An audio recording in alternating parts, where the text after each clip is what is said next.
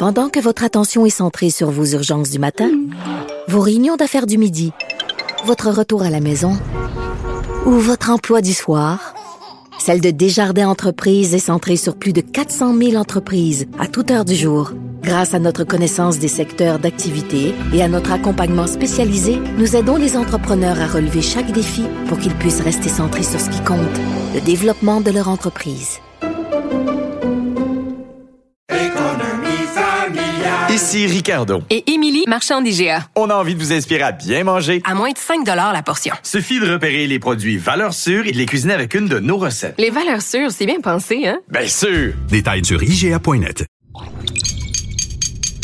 Cube Radio.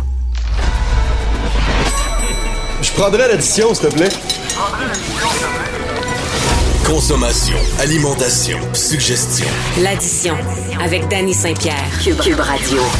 On nous a fait une grande annonce cette semaine qu'à partir du 9, on va déconfiner certaines zones qui vont redevenir orange. On va pouvoir recommencer à aller faire de la belle magasinette, aller faire des trucs, mais la restauration, elle, va continuer d'être fermée dans les zones rouges. Mes amis des zones oranges ont une certaine inquiétude parce que je veux pas réouvrir un restaurant, c'est difficile. Ça fait une couple de fois qu'on joue au yo-yo avec nous, que ce soit par euh, l'achat d'équipements plexiglas, payé au gros prix parce que les vendeurs de plexiglas ont réussi à profiter de ce manque à gagner, là, euh, d'avoir euh, des salles à manger qui sont amputées euh, pour qu'on puisse servir moins de gens, pour prendre nos précautions, d'acheter des visières et des masques pour que les gens puissent travailler, pour qu'on puisse continuer à faire vivre nos petits commerces. Puis après ça, boum, on nous referme. Fermer un resto, c'est très difficile. C'est difficile parce que, d'un, on a des denrées, on a des employés, puis un resto fermé, là, veux, pas, plus ça dure, plus il y a des affaires qui vont briser. Quand tu arrêtes de faire fonctionner ton frigo, ta chambre froide, euh, que tu arrêtes de faire fonctionner ton four, veux, veux pas, quand tu vas y repartir, tu as une chance sur deux que ça lâche. Que tu vas devoir les réparer, tu sais. ça, c'est des sous. Des sous qui s'ajoutent. Recruter. Euh, recruter dans un temps où on dit OK, la semaine prochaine, tu peux ouvrir. La NABQ avait sorti euh, des recommandations qui n'ont absolument pas été écoutées euh, sur le fait de se donner une swing, de donner un petit peu de temps pour qu'on puisse recruter, pour qu'on puisse être prêt à accueillir les gens, à accueillir nos équipes, à avoir les protocoles qui sont en place pour qu'on puisse bien ouvrir et le faire de façon sécuritaire. En tout cas, on va prendre ce qui passe. J'espère et Oh, que j'espère qu'on ne nous refermera pas dans une couple de semaines à cause du variant.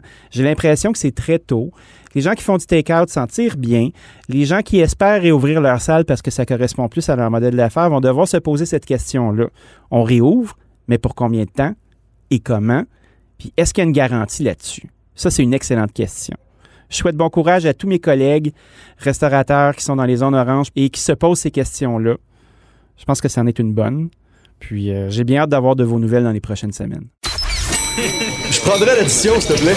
Vous écoutez l'addition avec le chef Danny Saint-Pierre. On a commencé à annoncer euh, la réouverture de certaines zones, de certains euh, coins du Québec, dont le Saguenay-Lac-Saint-Jean, qui va repasser euh, en zone orange le 9 février. J'ai mon ami Michael Tremblay du Temaki Sushi Bar, qui est dans la ville de Chicoutimi, la très belle ville de Chicoutimi.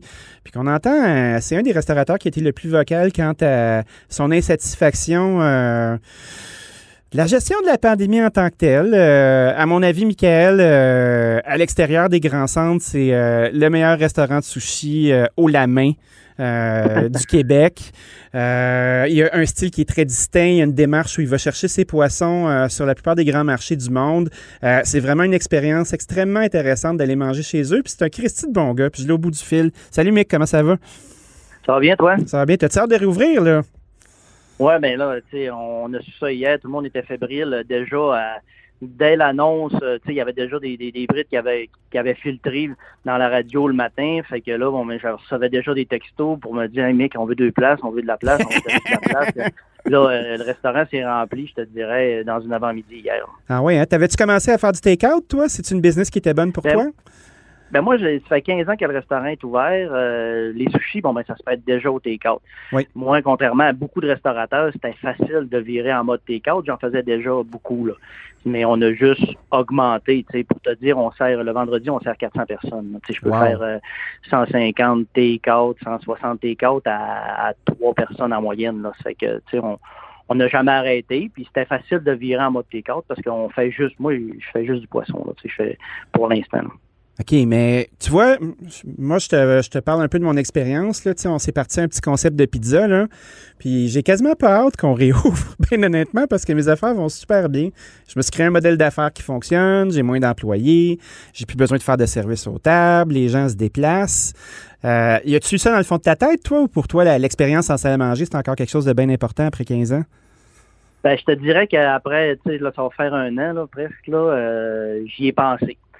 J'y ai pensé, mais le contact client, tu sais, j'ai ouvert un restaurant, j'ai investi 500 000 dans l'année passée quand j'ai fait euh, mon Ben oui. déménagement dans ce restaurant-là. Puis, tu sais, j'ai fait un vrai restaurant qui me ressemblait puis à mon goût. Ça fait que, tu sais, j'y ai pensé aussi de me dire, bon, euh, le take-out, euh, oui, moins d'employés, oui, moins de serveurs, euh, mais le contact client est encore là. Tu sais, je- ça me tente encore de jaser avec, avec mes clients, que ça soit devant moi, que je puisse leur faire découvrir des trucs parce que c'est quand même assez basique ce que je peux faire en take-out. Je peux pas tout faire. Là. Tu sais, on, on travaille euh, le bœuf Wagyu qui est de chez Wagyu Québec, euh, élevé à, à Drummondville, un Oui. bœuf 100% québécois. C'est dur de servir un, un tomahawk à 150 take-out. là. Fait que, euh, c'est- plutôt, c'est tout c'est ce petit aspect-là. Je me suis fait un petit grill au charbon aussi sur lequel je peux euh, euh, griller tout simplement des, des, des huîtres euh, comme ça, comme j'ai quand je suis allé au Japon, bon, ben, Oui. j'ai vu des fruits de mer directement sur le charbon. C'est que là, bon, ben, j'ai créé ça dans le resto. C'est plein de petites choses de même. Je pense que j'ai j'ai- pas encore assez exploité dans ma vie le jaser avec le client, le contact avec le client pour dire bon, je vire en mode take-out, puis euh, c'est tout ce que je fais. Ouais, t'as encore le feu. Écoute, je t'entends, là, puis, euh, tu sais, je savais que tu avais fait des grosses rénaux. Tu t'es installé euh, de quoi donner des nouvelles expériences au monde que tu peux pas mettre dans une boîte en papier d'aluminium ou en carton, là. Il y a, il y a plein de secrets et de surprises qui s'en viennent quand on va pouvoir remettre des culs ces chaises. Exactement. Le monde est déjà, ça fait un an, ça va faire, ça a fait un an le 9 octobre qu'on était ouvert, euh, que, que j'ai déménagé, mais on n'a pas été ouvert tout, tout ce temps-là. Mais euh, l'expérience client, les gens mangent devant nous, ils peuvent nous poser des questions. C'est vraiment le fun. J'ai fait euh, un client, un, un resto à air ouverte. Puis le, monde tripe au bout, puis euh, rien qu'à voir le, le nombre de réservations, que, puis le nombre de gens qui nous appellent aujourd'hui, là, c'est assez incroyable. Le monde sont prêts à ça, en retourner en, en restaurant. Pour respecter ces gens-là aussi, que qu'on qu'on leur on leur a donné euh, une expérience, puis il faut maintenant la, la- la continuer. Puis ils, ils nous aiment, ils aiment ça venir nous voir, ils aiment ça jaser avec nous autres. Fait qu'à partir de là, bon ben, euh, il faut respecter ça, puis on l'a fait pour ça aussi. T'as-tu investi beaucoup sur du plexiglas? Tu sais, euh, beaucoup de monde était en beau calice, comme on dit, euh, d'avoir mis euh, 10, 15 000 de plexi pour se faire fermer d'en face. Toi, t'avais-tu mis Ben, des sous là-dedans? Ben moi, je suis un, un peu rebelle. Ah oui, tu vrai? que j'ai toujours dit. ben, tu sais, tu peux pas te rendre. tu- un cuisinier pas rebelle, je pense, il va pas loin. Là, ça cuisine Fait pas que, longtemps. euh, euh, moi, j'ai mis un plexiglas sous la caisse en avant où que les, les, les, les gens avaient plus de contact direct, mes serveurs avaient plus de contact direct, mes caissières avec le client qui était à peu près à, à 7, 8, tu sais, euh, 3, 3, 4 pieds, si on veut, de- de- du client, l'autre bord du comptoir. Mais en salle, euh, j'ai été assez, euh, assez rebelle pour dire, on va distancer les tables. Mais là, commencer à investir là-dedans. J'avais commencé un peu, mais bon, quand je voyais que les, les, les, les monsieur plexiglas de ce monde, bon, ben, ils allaient nous mettre une taxe COVID comme comme ils mettent sur un, sur un skidoo, si on veut. Là. Oui, oui. Fait que, tu sais, j'ai dit, oh non, j'embarque pas là-dedans. C'est trop incertain. Puis le gouvernement, c'est tout le temps, euh, tu sais, on depuis le début, les restaurants, on a un, un petit peu été laissés pour compte. Puis on, on ouvre, on n'ouvre pas. Ils ont beaucoup joué au yo-yo avec nous autres parce qu'ils détiennent nos permis, ils détiennent nos permis d'alcool. Oui. Ils, ils- ils nous tiennent un peu partout. Ça fait qu'ils peuvent nous menacer absolument de n'importe quoi. Ça fait que, bon, moi, j'ai fait, j'ai fait à ma tête, puis euh, bon, on a vu au, au fil du temps de, de- de- de la dernière année que les restaurants n'ont pas été vecteurs de COVID. C'est ce que j'ai dit toujours depuis le début. Tout à fait. Puis euh, je pense que c'est investir autant, puis euh, c'est pour rien finalement là. Tu sais, c'est- ça pas. on- le trois quarts du temps, les gens ont été fermés pour des. J'ai des j'ai des gens qui ont des amis qui ont investi 5, 6, 7 000 piastres de, de, de plexiglas, puis ils ont été fermés le trois quarts du temps là. Tu sais. Ah non, c'est clair. que c'est déductible d'impôt, mais là, c'est à cause que. Ben, faut que tu fasses de l'argent pour déduire de l'impôt, mec. euh, faut que tu sais, pour, euh, pour déduire de l'impôt, là, faut que tu aies des profits, tu sais. Puis euh, il y a un paquet de nos collègues là, qui sont en train de manger leur bas puis qui ont réhypothéqué leur maison ou qui ont pris les prêts. euh, tu sais, les prêts sont intéressants si tu fais des sous, tu sais, mais Il y a bien du monde là, qui se sont servis de ça pour payer leurs dettes. Toi, depuis le début, euh, tu es assez vocal quant au fait que tu pas content. Tu pas content de la façon dont c'est géré. Tu as essayé de, de, faire monter une espèce de rébellion dans ta ville euh, en disant on réouvre pareil. Euh, ils ont réussi à, à t'enlever le goût en, en, en, te menaçant de suspendre ton permis d'alcool. Ouais, Christy, tu te sentais tout seul? le- le- la resta- la restauration, c'est pas un métier super solidaire. Là. Je sais pas si c'est partout dans le monde comme ça. Je, suis- je suis dans mon petit milieu ici. Là. Mais tu sais, on, on se tient pas les coudes fort fort. Là. Tu sais, je suis sûr qu'ils n'auraient pas fait ça avec le milieu de la construction, là, qui est un milieu Et qui, est super fort, qui a un gros lobby. Nous autres, ils nous ont barboité.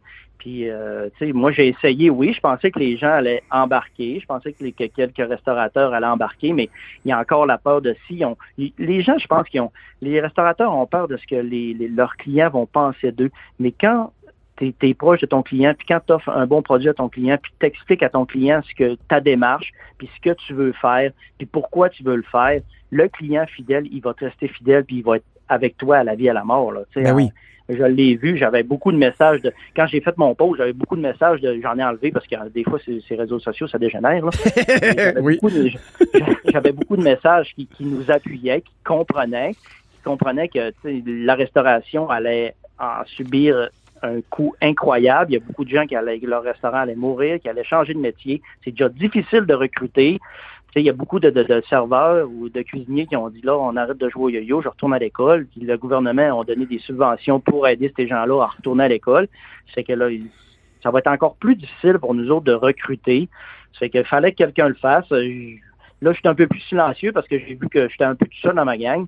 Je te comprends. Que, oui, oui. je pensais que les, les grands ténors de la cuisine québécoise allaient plus nous défendre, plus défendre le métier qui est font vivre, puis le métier qui, qui qu'ils aiment là, dans le fond, là, ben, qui nous montrent, qui nous qui les aiment à, à la télé ou euh, dans, dans les revues ou dans les réseaux sociaux. Là. Je pensais que ça allait être plus fort que ça. Ouais, c'est c'est tough, par exemple. euh, Tu sais, moi, j'en j'en suis un quand même, là. Puis, euh, avec toutes les données qu'il y a, puis tu dis tout le temps, Christy, ça va-tu durer? Ça va-tu durer? Ça va-tu durer? Puis là, tu sais, force est d'admettre qu'on est à 150 jours de plus qu'on était supposé d'avoir.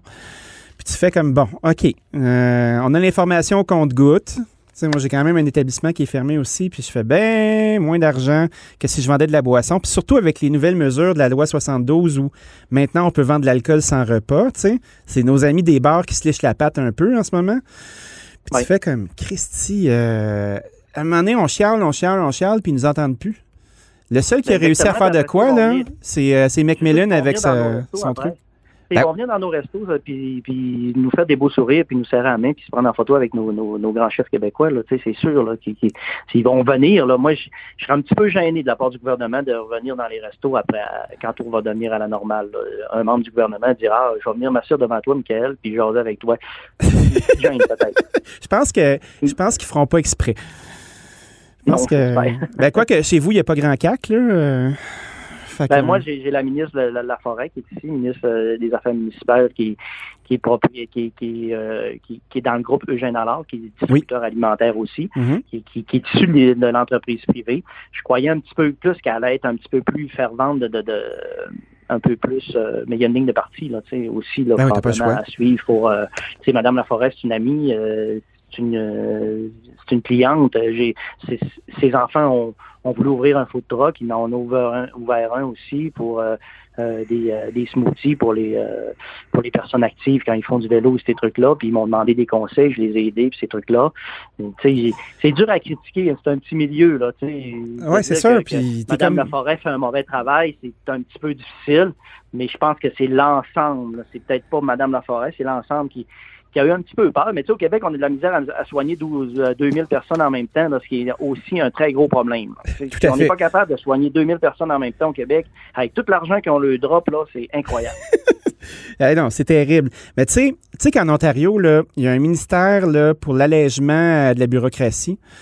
Euh, on voyait ça la semaine dernière, là, c'était la semaine euh, de la paperasserie, euh, euh, de, la, de la part euh, du Conseil du commerce québécois. Puis, euh, Tu fais comme, bon, OK, euh, il y a de la préparasserie en tabarnouche qui se fait. J'ai l'impression, moi, qu'on s'est retrouvé dans les méandres de cette affaire-là aussi. Puis on fait un calcul, ils ont dit, bon, euh, quel groupe qu'on peut snapper qui va, euh, qui va faire que... Qui dira rien. Ouais, qui dira rien parce qu'on est trop occupé à runner nos business. Tu sais, c'est un peu comme attaquer des agriculteurs. Tu sais. Ils n'ont pas le temps, là, avec toute question à faire, de, de, de sortir dehors avec des deux par quatre puis de péter des chars. Tu sais.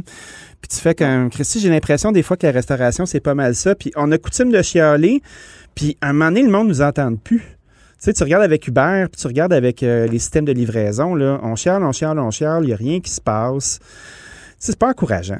Pas quelque chose Non, qui, est, c'est, euh, qui est motivant. faut faire nos affaires. les- on n'est pas respecté là-dedans. là. Les gens, bon, ben, ils, ils recueillent l'argent. On le, on le ramasse beaucoup de taxes, on le ramasse beaucoup d'argent au gouvernement. C'est, euh, je sais pas le pourcentage que, la restauration peut apporter au gouvernement, ça a dû certainement sortir, mais on nous en ramasse beaucoup, puis on n'est pas écouté. Je suis sûr qu'en ayant fermé autant de restaurants, puis euh, il y, a, un très gros manque à gagner au gouvernement, ça c'est certain, certain, certain. Même au niveau euh, moral ou de quoi de même, les gens ben, sont assez démoralisés au niveau de la restauration, la clientèle. C'est rien qu'à voir comment le monde ont tellement hâte de venir juste manger dans un restaurant. Ils vont passer une heure et demie ici, là, puis ils vont tellement être contents. C'est tellement bon pour le moral. Là. Ben oui. pas des psychologues, mais à quelque part, bon, ben, on, être confiné dans la maison, là, bon, ben, c'est- pas, c'est pas ce pourquoi on est fait. Oui, puis moi, je pense beaucoup à nos employés aussi parce que les gens sous-estiment le, le pouvoir de la restauration pour employer du monde qui ne fit pas nécessairement partout.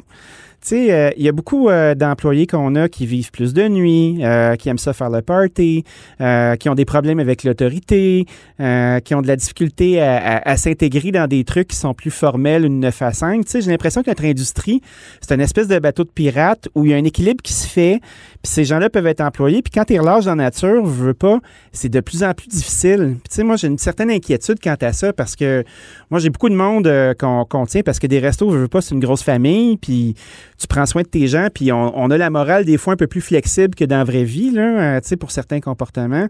Euh, j'ai une grosse pensée pour ça, moi. Puis je pense que l'État a sous-estimé l'importance des milieux de vie qu'on crée pour ce type de main-d'œuvre-là. Exactement. Moi, j'avais, euh, moi, j'ai, engagé un, un plongeur qui fait super bien l'affaire. Il est en maison de tradition, il a fait de la prison, puis là, il Ben est oui. vraiment super content. Puis, tu sais, il n'y a pas beaucoup d'argent, je peux pas le payer trop non plus. Mais, tu sais, à quelque part, bon, ben, il passe 10 heures, 10, 12 heures ici.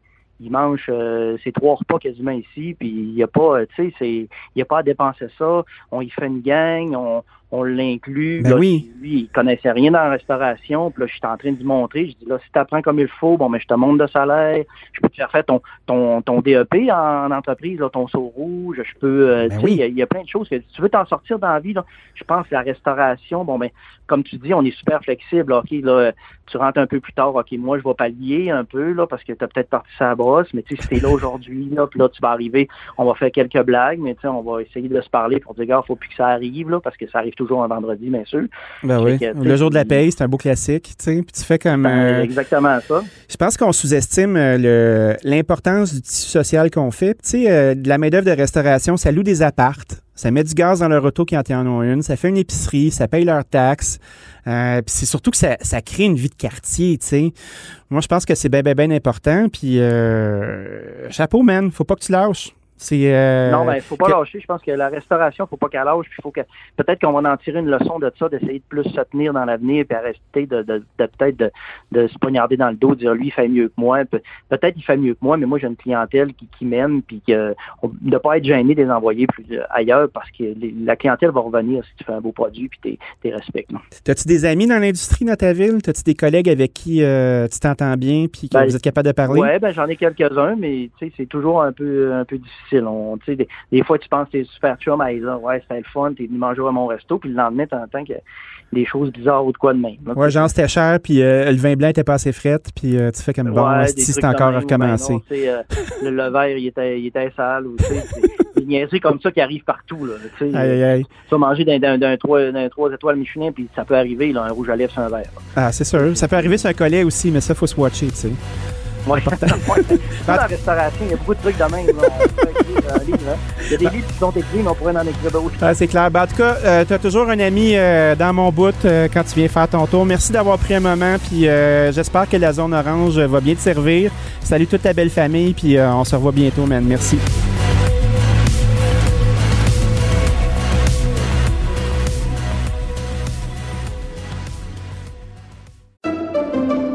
Pendant que votre attention est centrée sur vos urgences du matin, vos réunions d'affaires du midi, votre retour à la maison ou votre emploi du soir, celle de Desjardins Entreprises est centrée sur plus de 400 000 entreprises à toute heure du jour. Grâce à notre connaissance des secteurs d'activité et à notre accompagnement spécialisé, nous aidons les entrepreneurs à relever chaque défi pour qu'ils puissent rester centrés sur ce qui compte, le développement de leur entreprise.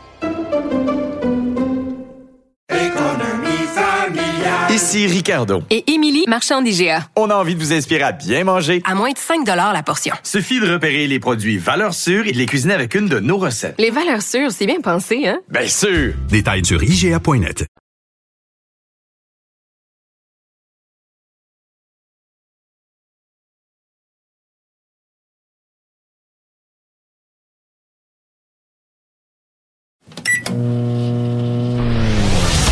Vous écoutez l'addition avec Danny Saint-Pierre. C'est le mois de février, le mois du mondial des cidres, une activité organisée avec la SAQ dans le cadre du Festival en Lumière. Plusieurs mariages ont été faits avec des restaurateurs. Moi, j'ai la chance d'en avoir un avec mon amie Justine Terrien de la cidrerie Alma, une division des vignobles Joy Hill dans les chics cantons de l'Est. Salut Justine, comment ça va? Salut Dani, ça va bien toi? Ben, ça va bien. Écoute, on a fait était mariés. Ben, on a fait un maillage. C'est pas un mariage, il manque une coupe de consonnes, mais c'est tu quoi? Euh, moi, je suis bien ouvert, hein. Tu sais, un- on va faire une belle grande famille euh, autour de la pomme, là, ça va être merveilleux. Exactement. Faudrait avertir nos conjoints, par exemple. oui, juste, les avertir, mais c'est son willing, son willing. Ah ouais, c'est du monde, euh, c'est du monde de parole. Ça va bien aller. Donc, euh, nous, on a fait une collabo euh, dans le cadre de ce mondial-là. Euh, Qu'est-ce qui t'a donné envie de t'impliquer? Parce que c'est quand même, vous avez des grosses journées. Vous êtes en train de bâtir un vignoble, une Ben cidrerie. voyons. Euh, Qu'est-ce qui se passe avec vous autres? là? Vous manquez d'ouvrage? Ben oui, on est on, on est un peu on a peut-être un peu le gène euh, d'Annie Saint-Pierre. euh, on, est actif et euh, à- toujours à la recherche de nouveaux projets. Non, ben écoute, le mondial nous, nous a approché cette année. euh, c'est c'est pas une année comme les autres. Alors euh, on se réinvente, la fameuse phrase de 2020. Ah, c'est que c'est lourd? Je suis plus capable. Je suis plus capable de me réinventer. J'en peux plus. C'est vrai que c'est lourd, mais je peux te dire que le mondial a bien fait ça cette année quand même parce que le mondial, en fait, pour ceux qui connaissent pas ça, c'est quand même un événement où euh, il y a une proximité avec les autres euh, personnes et puis euh, la distanciation aurait été très difficile à respecter. C'est comme un On salon d'habitude. Tu te ramasses dans un, un C'est ça, amphithéâtre avec des kiosques. Exact. C'est- une rencontre entre le public et les producteurs de cidre d'ici. Donc, il y a beaucoup de proximité, il y a beaucoup de dégustation. Et puis, euh, euh, on adore ça, mais cette année, c'était pas possible. Donc, le Mondial a eu l'idée de faire appel euh, à des restaurateurs euh, comme toi qui font euh, euh, du take-out aussi. Euh, par les temps qui courent, et puis de rendre le mondial directement ben, euh, chez les gens, donc euh, à la maison. Et puis, et puis, je trouve que c'est une super bonne idée. Donc, quand ils nous ont parlé de ça, on s'est dit, ben, pourquoi pas, on, on embarque. On dit, on dit mondial des cidres, là. Mais tu sais, le monde s'arrête Oui. au Québec. C'est quand même un, un gros cas. Le mondial, y a-tu des cidres d'ailleurs qui sont là? J'ai jamais- En fait, écoute, je, je, c'est pas moi qui a, qui, a, qui a parti le nom, hein, donc je, je ne comprends pas parce qu'en fait, c'est pour mettre en valeur les cidres du Québec. Donc, Bon. je, je sais pas, faudrait que tu parles à la SAQ pour ça. OK, on va, on va, on va les appeler. Moi, en tout cas, j'ai eu beaucoup de plaisir. On a- J'ai vu Pauline Larouche euh, qui, qui faisait la campagne vidéo euh, débarquer. Euh, à, à chaque personne qui va venir acheter euh, dans différents établissements qui sont sur le site du Mondial, euh, le maillage entre un restaurateur puis une cidrerie, il va y avoir des verres gratuits avec un beau sac. C'est quand même une belle activité. Oui. Est-ce que tu sens que le cidre a besoin d'avoir cet élan-là année après année ou euh, c'est un produit qui Ben, prend sa place? C'est un, ben, les deux, je dirais, euh, c'est un produit qui prend sa place de plus en plus sur les tables des gens. Euh, mais c'est un produit aussi qui, gagne à être découvert de plus en plus. Il y a des plein de cidreries qui naissent. Il y a plein de produits qui, se font. Euh, c'est un milieu hyper dynamique, en changement et puis en demande. Donc, pour ceux qui connaissent pas encore les cidres d'ici ou qui ont en tête peut-être le- le- les cidres euh, des années 80. Ah, le, euh, le château migraine, euh, tu sais, le cidre qui te donne un coup de marteau dans le genre. front, là. On m'en a tellement parlé. C'est- plus ça. On n'est plus là du tout, Ben non. du tout, du tout au Québec. C'est le message, dans le fond, qui ça, ça vaut la peine d'être véhiculé. Là, c'est de faire des belles découvertes. c'est quand même notre fruit, là. Tu sais, la pomme, quand même euh, assez québécois comme fruit. là. Ben oui, c'est, c'est euh, euh, certains diront que c'est quand même, c'est quand même plus facile de faire euh, de la pomme que du raisin aussi. Là, donc, c'est peut-être une façon intéressante. Je trouve que votre entreprise intègre bien ces deux segments-là où tu as la vigne qui commence à prendre sa place, mais tu as la pomme qui est un élément sûr qui, euh, qui assure peut-être une certaine forme de volume ou de sécurité. Oui, ben c'est différent. Pour nous, c'est c'est la pomme. Ben oui, effectivement, on peut on peut parler d'un petit peu plus de, volume. Nous, on a la chance d'avoir euh, euh, de, louer une terre dans les cantons de l'Est et puis euh, d'avoir de pouvoir travailler avec différents producteurs. à gauche, à droite, si jamais on manque de pommes. Donc, pour nous, c'est une chance extraordinaire.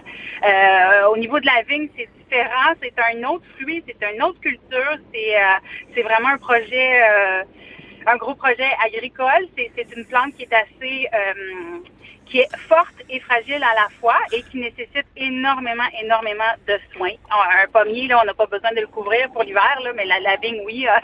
Ah, c'est un peu plus douillet, hein? C'est un petit peu plus douillet, effectivement. Euh, euh, Dis-moi, euh, quand, quand j'ai commencé à lire vos assemblages, j'ai tout de suite vu la main, euh, la main baladeuse de quelqu'un qui se promène entre euh, la brassiculture, la cidriculture puis la viticulture.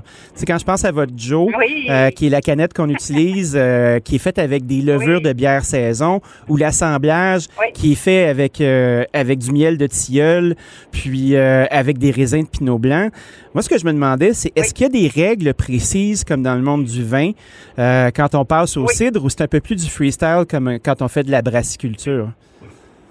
Non, il y a, des règles précises euh, qu'il faut euh, respecter au niveau de la régie des courses euh, et des jeux et des alcools, de la RAGJ. Ça peut être un cidre bouché traditionnel, un, cidre pétillant, un cidre aromatisé. Donc, tout ça, il y a des barèmes à suivre. Et puis, au niveau des, taux d'alcool, des taux de sucre, de la façon de la fermentation. Donc, tout ça, non, c'est, on a une marche à suivre. C'est pas, c'est pas freestyle. Oui, parce que mais, je veux bien m'exprimer avec le freestyle. Tu sais, euh, un artisan sérieux va être capable de refaire son produit puis de faire ça bien. Là, on parle pas de, de Jean et Gérard qui sont dans leur cave en train de faire du vin maison là, ou de brasser de la bière pour le fun, Ah, là, tu sais. Tu pourrais être surprise. euh, tu pourrais être surpris, hein? Ben Dans écoute, moi, moi, je suis bien, bien ouvert, là, tu sais. Euh, C'est des, c'est des, c'est des vétérans, c'est des capables.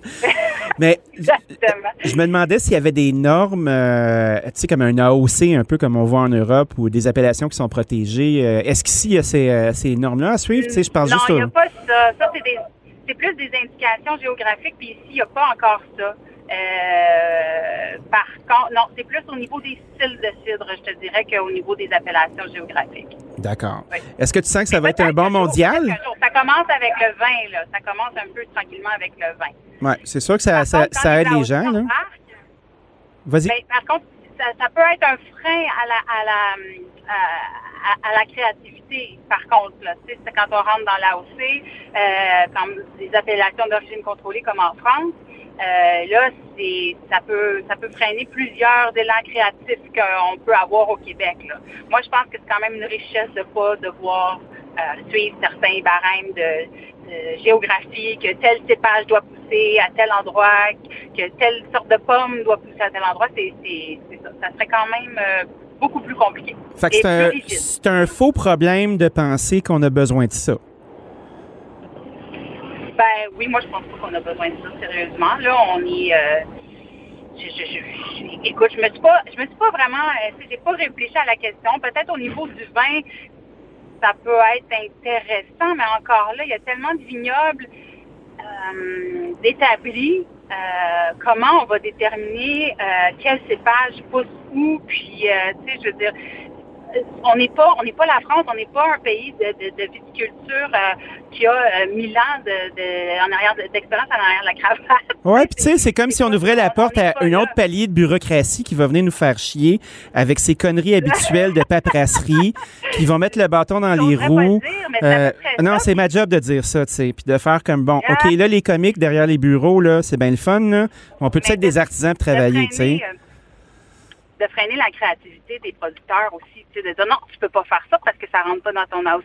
Il y a beaucoup de producteurs euh, en France ou en Italie ou dans les régions, dans les pays viticoles où, par exemple, sont, sont, sont, sont sur une loi des AOC euh, qui disent bon ben moi je déclasse mon vin, je rentre plus dans l'AOC puis je fais ce que je veux, tu sais. Fait que c'est ça aussi. Là. Donc euh, non, je vois pas l'utilité euh, vraiment pour l'instant.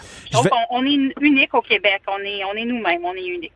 Des mots de sagesse. Hey, je te souhaite un, un très bon mondial en lettres majuscules euh, des cidres.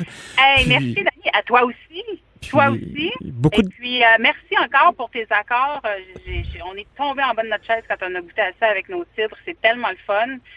Pour ceux qui pensent que les, les cidres, euh, ça, sert juste en apéro, là, c'est euh, c'est le bon moment, le mondial, de, de découvrir que non, effectivement, ça se, ça se marie très bien à, à, à, à la à table. Bon, ben, merci beaucoup. Puis euh, on vous embrasse. Puis à très bientôt. Salut!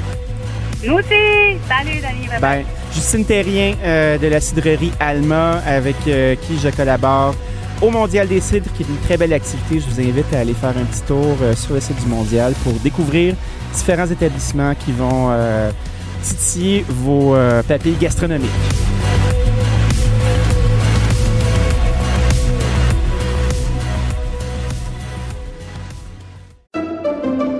Pendant que votre attention est centrée sur vos urgences du matin, vos réunions d'affaires du midi, votre retour à la maison ou votre emploi du soir, celle de Desjardins Entreprises est centrée sur plus de 400 000 entreprises à toute heure du jour. Grâce à notre connaissance des secteurs d'activité et à notre accompagnement spécialisé, nous aidons les entrepreneurs à relever chaque défi pour qu'ils puissent rester centrés sur ce qui compte, le développement de leur entreprise.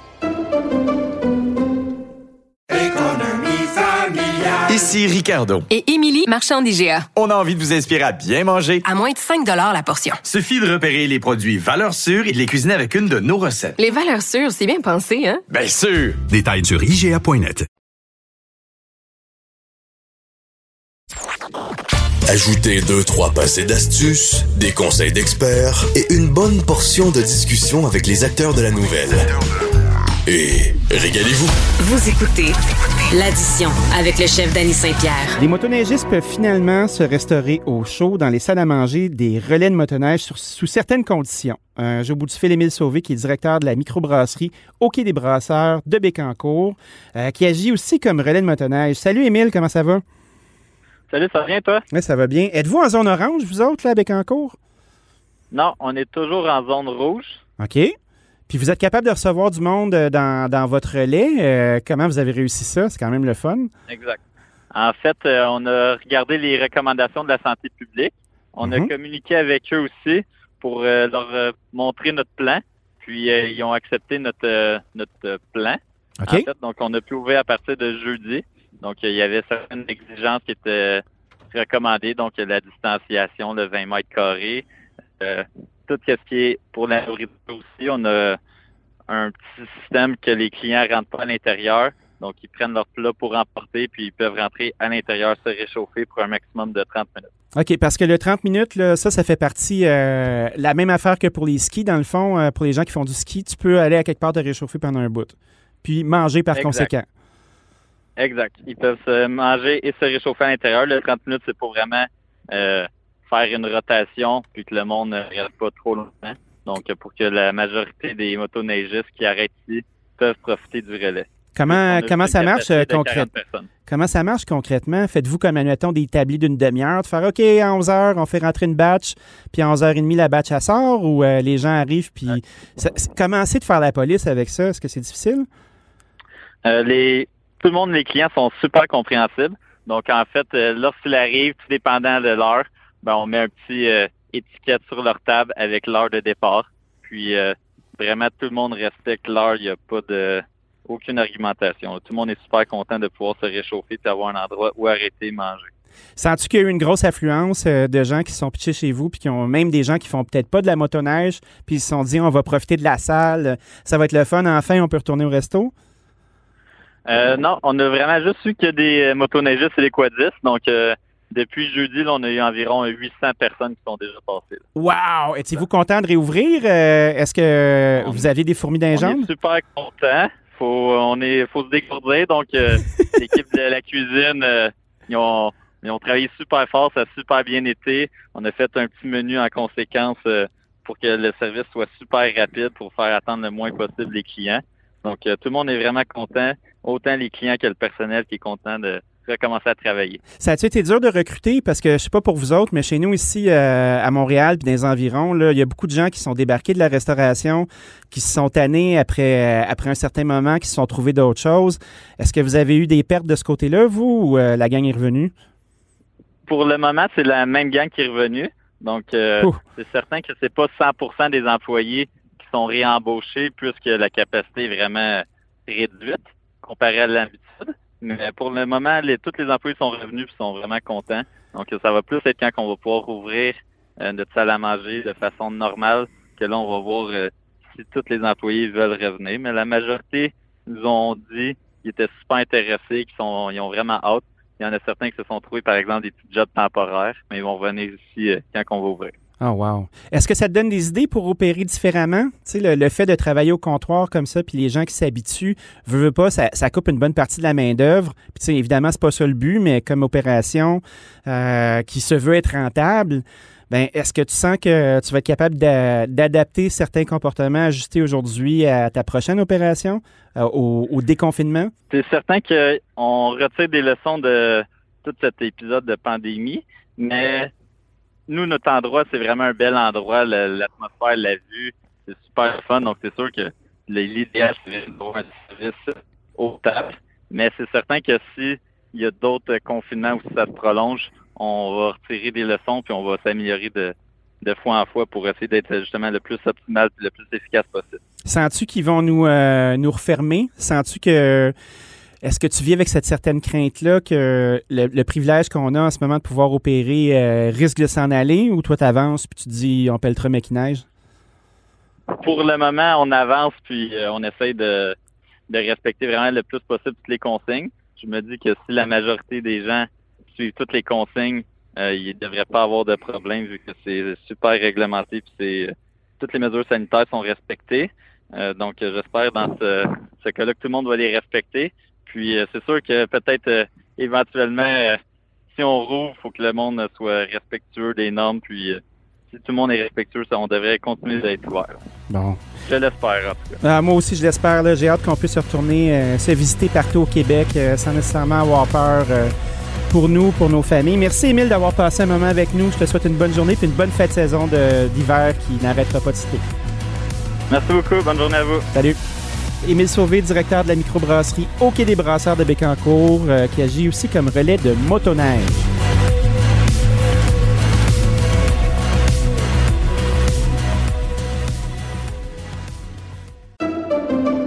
Pendant que votre attention est centrée sur cette voix qui vous parle ici, ou encore là, tout près ici. Très loin là-bas. Ou même très, très loin. Celle de Desjardins Entreprises est centrée sur plus de 400 000 entreprises partout autour de vous. Depuis plus de 120 ans, nos équipes dédiées accompagnent les entrepreneurs d'ici à chaque étape pour qu'ils puissent rester centrés sur ce qui compte, la croissance de leur entreprise.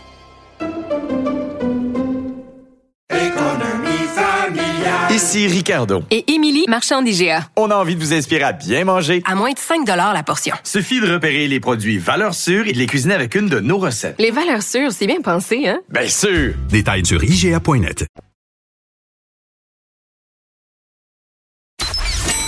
Je prendrais l'addition, s'il te plaît. Vous écoutez L'addition avec le chef Danny Saint-Pierre. On voit que Montréal est un peu comme un beigne, euh, le centre-ville étant le trou, les couronnes commencent à être vraiment bien approvisionnées en toutes sortes de services intéressants. On a vu avec la rue Saint-Denis cet été que le commerce de destination n'est plus nécessairement la patente qui fait euh, ruer les banlieues vers le centre.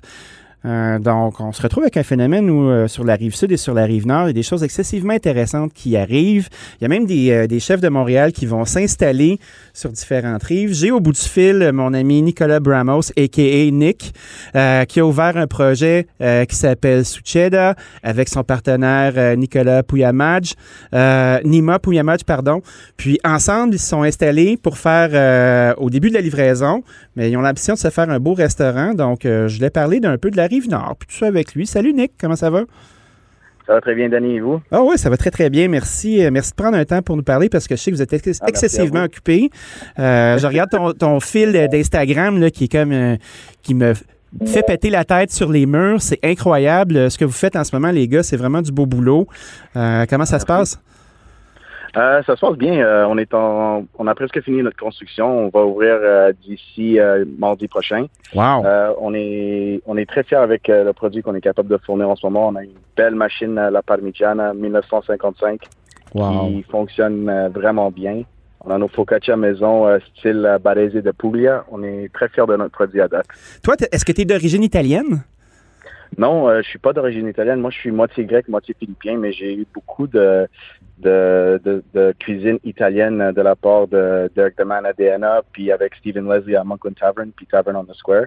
Ils m'ont appris euh, quand même beaucoup les bases euh, des pâtes, puis la perception et la, la complexité de la cuisine italienne, même dans sa simplicité. Ben, je pense que la simplicité, c'est la chose la plus difficile à cacher. Hein? Tu sais, quand tu as moins d'ingrédients, euh, tu peux pas te cacher derrière euh, des trucs de mauvaise qualité avec euh, des formes de toutes sortes de cochonneries. Tu n'as pas le choix d'être bon, je pense, quand, quand tu cuisines italien. Puis visiblement, ça semble être ton cas.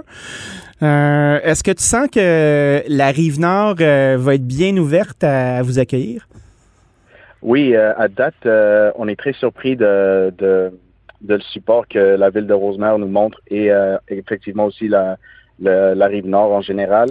Euh, on a été surpris par la quantité de monde qui sont intéressés à une cuisine euh, italienne typiquement plus euh, style de la nonna Oui. euh, pour réchauffer le petit cœur. Puis le monde apprécie beaucoup que qu'on fait des pâtes par nous-mêmes en maison euh, avec les caramels, les petites euh.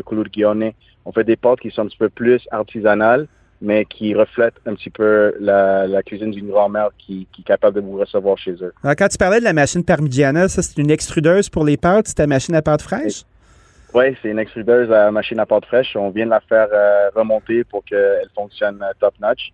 On est extrêmement fiers des pâtes qu'on est capable de sortir là. C'est des shapes qui sont un petit peu moins connus, mais que pour nous, ça donne une valeur aux clients, que c'est pas juste des tagliatelles, des linguini, des spaghettis. Like, on a beaucoup, plusieurs belles formes qu'on peut créer de ça à base de, de beaucoup différents produits. C'est drôle, hein? Tout à l'heure, tu parlais de plusieurs établissements qui sont plus anglophones, puis on, on entend ton accent aussi, même si tu parles très, très bien français.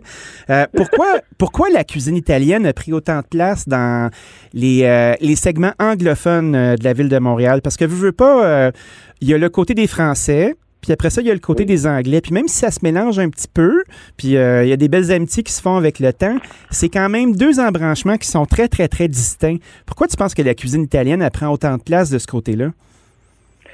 Euh, je- honnêtement, j'ai toujours pas compris pourquoi, mais je crois qu'il y a un petit comme côté euh, amoureux avec euh, la cuisine italienne à côté des anglophones. C'est quelque chose qui est plus abordable, c'est c'est facile à apprêter pour à peu près tout le monde. Euh, Il n'y a pas grand grand monde qui qui font euh, des, des pâtes euh, en like on va, va pas se le cacher en France, il n'y a pas vraiment comme des pastaiolos qui sont partout. C'est Ben non, un- ben non, ben non. Faut, ils, sont, ils ont de la misère à faire du café comme il faut. Là, on va leur donner une chance. Oh là. mon Dieu, Danny. Hey man, as-tu déjà trouvé un bon café en France, toi? C'est difficile. Euh, non, non, non. C'est C'est- vrai. Ben, tu leur demandes un espresso, c'est plein d'eau. euh, tu veux un café au lait, euh, tu veux un latte, là, c'est comme une espèce de piscine. Gars, moi, je persiste et signe, là, ils n'ont pas l'affaire. Getting some beef. Getting some beef big time, là. Moi, j'ai pas peur de ce que je dis. Ils sont bons dans plein d'autres affaires, par exemple, mais ça, là, enfin.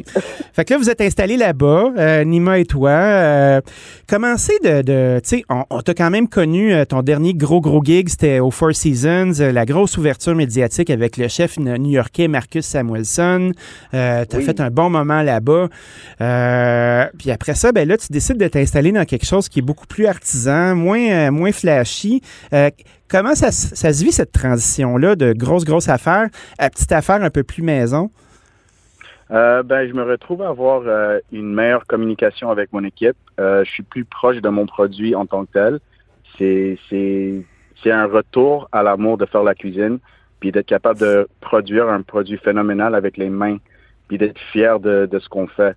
Euh, le Four Seasons était un chemin incroyable. Euh, j'adore euh, le temps que Andrew Luck m'a donné, le Four Seasons en général.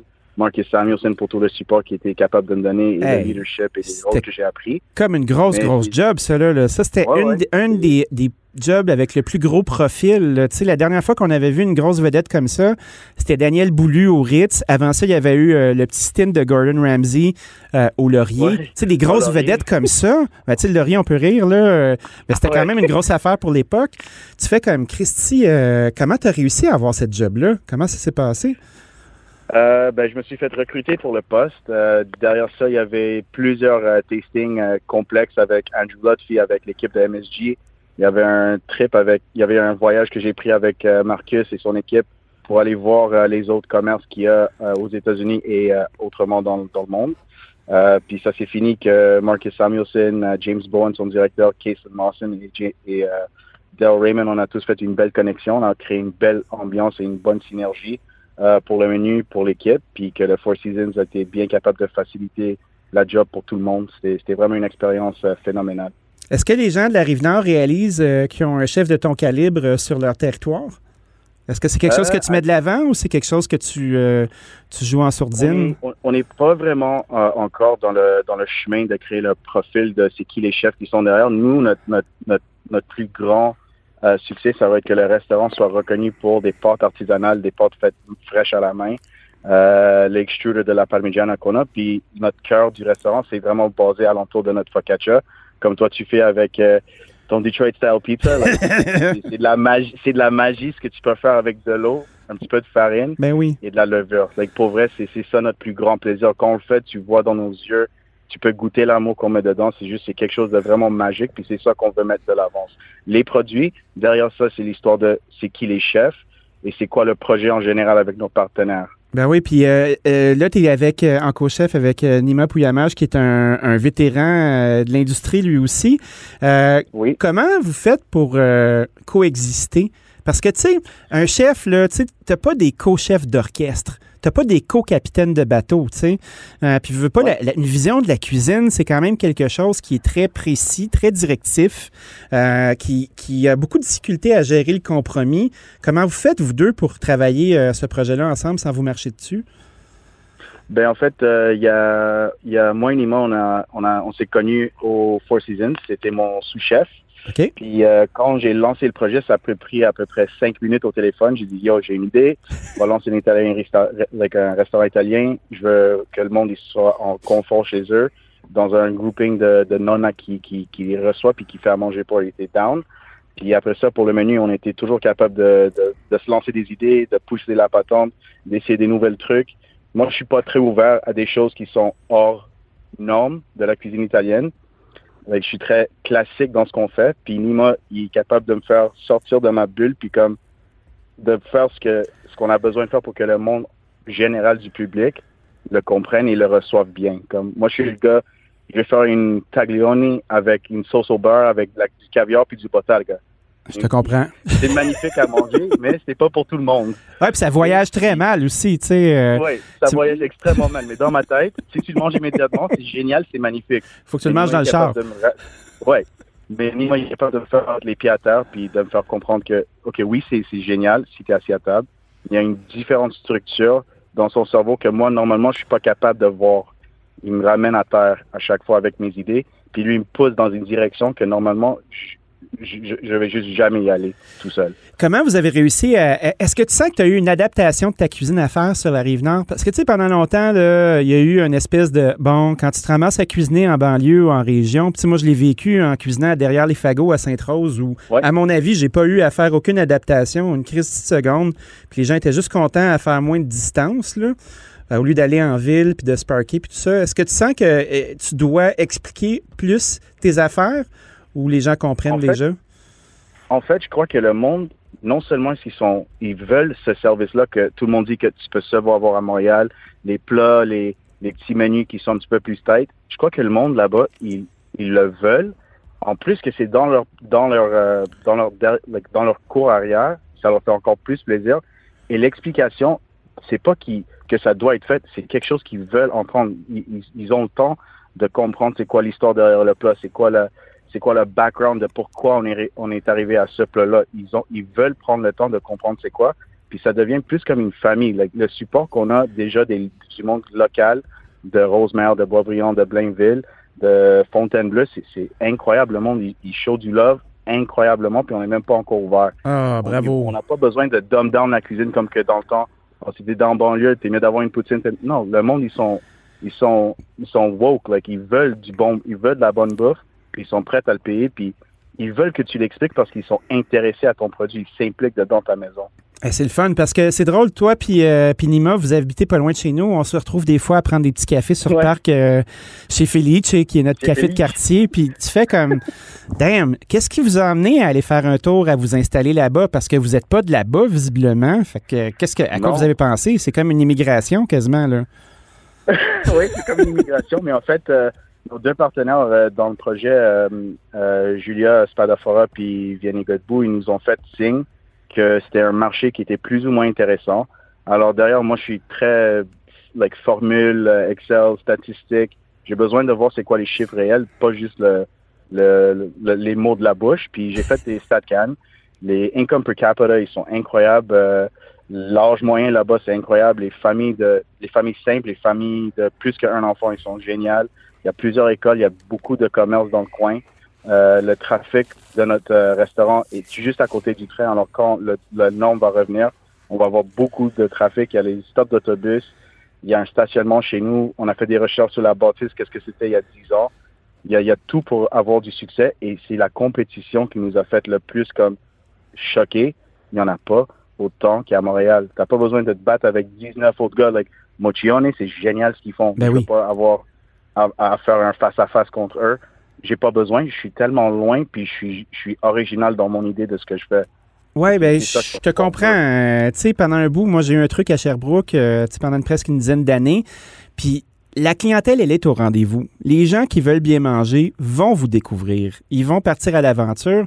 Puis je pense que ce qui est bien important aussi euh, quand on fait de la cuisine italienne aussi précise que ce que tu fais, c'est que tu vas toujours avoir quelqu'un qui va dire ben moi je suis capable d'acheter un paquet de pâtes à l'épicerie à 3 dollars, puis je suis capable de nourrir 10 personnes, puis de faire comme à ta peu là, c'est pas juste le produit que tu achètes, c'est l'expertise, c'est l'artisan, c'est la main de l'artisan qui fait toute la différence. Est-ce que est-ce que tu as beaucoup de choses comme ça à expliquer? Où les gens, euh, tout de suite, quand ils rentrent, ils, ils vous font pas chier avec des histoires de raviolis du Costco, là, puis euh, des trucs comme ça.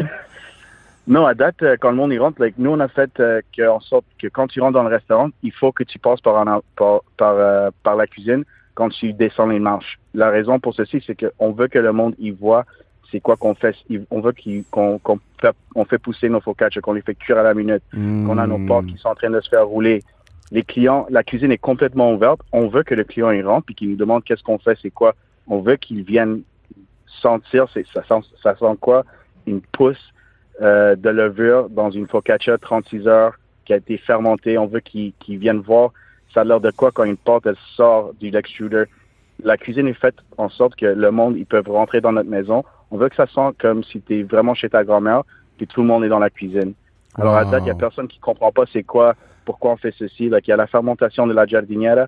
Tu peux le voir, on les met en déco dans notre cuisine, mais on les vend aussi. Pareil comme les sugo, pareil comme les rapini euh, marinés, notre bomba, like, tout est visuellement beau, mais c'est aussi des produits qu'on fait à la main. Puis tout est toujours en focus dans la cuisine pour que le monde y voit c'est quoi. Alors, comme qui ont des questions, on peut les répondre immédiatement. Il y a nos partenaires qui sont qui vont être dans la droguerie slash marché qui sont capables de fournir toutes les informations, les détails, les ingrédients. Puis on n'est pas des, des cacheurs de, de recettes. Si tu as, envie de le faire chez toi, nous avions ça aussi. On, est, on veut tout donner. Ben, bien entendu. Euh, quelle est votre adresse? Où est-ce que vous êtes installé? Euh, nous, on est à Rosemère. L'adresse, c'est le 283 chemin de la Grande Côte. Euh, on est à Rosemère. On attend prochainement d'ouvrir. On a hâte que tout le monde vienne dès que le COVID le- le- l'accepte et le gouvernement dit qu'on est bien. En tout cas, je sens que je sens que les gens vont se ruer à la porte. En attendant, les gens peuvent euh, peuvent vous suivre euh, soit sur ton compte Instagram à Nick Bramos ou sur euh, Sucheda pour voir les belles choses que tu produis. Un bon bonjour Anima, Euh, bon courage Nick, merci d'avoir passé un moment avec nous. Grosse addition cette semaine, bien remplie. C'est l'heure de payer le bill. On a parlé à Michael Tremblay euh, du Témaki à Chicoutimi euh, sur la réouverture en zone orange. Le mondial des cidres qui est pas si mondial que ça, mais qui fait une belle vitrine aux cidres québécois. On a eu euh, un petit moment de motoneige aussi avec les entourloupettes de la loi qui ben, font bien à ces gens-là qui ont des brasseries. Hein. On rentre d'un bar, ça sort de l'autre.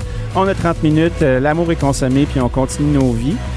Et pour l'amour de la cuisine italienne, Succeda, sur la rive nord, la chic rive nord, hein, à l'extérieur du Grand Bain qui est Montréal, pour aller manger les déliciosités de notre ami Nick Bramos. Bonne semaine, on se retrouve la semaine prochaine.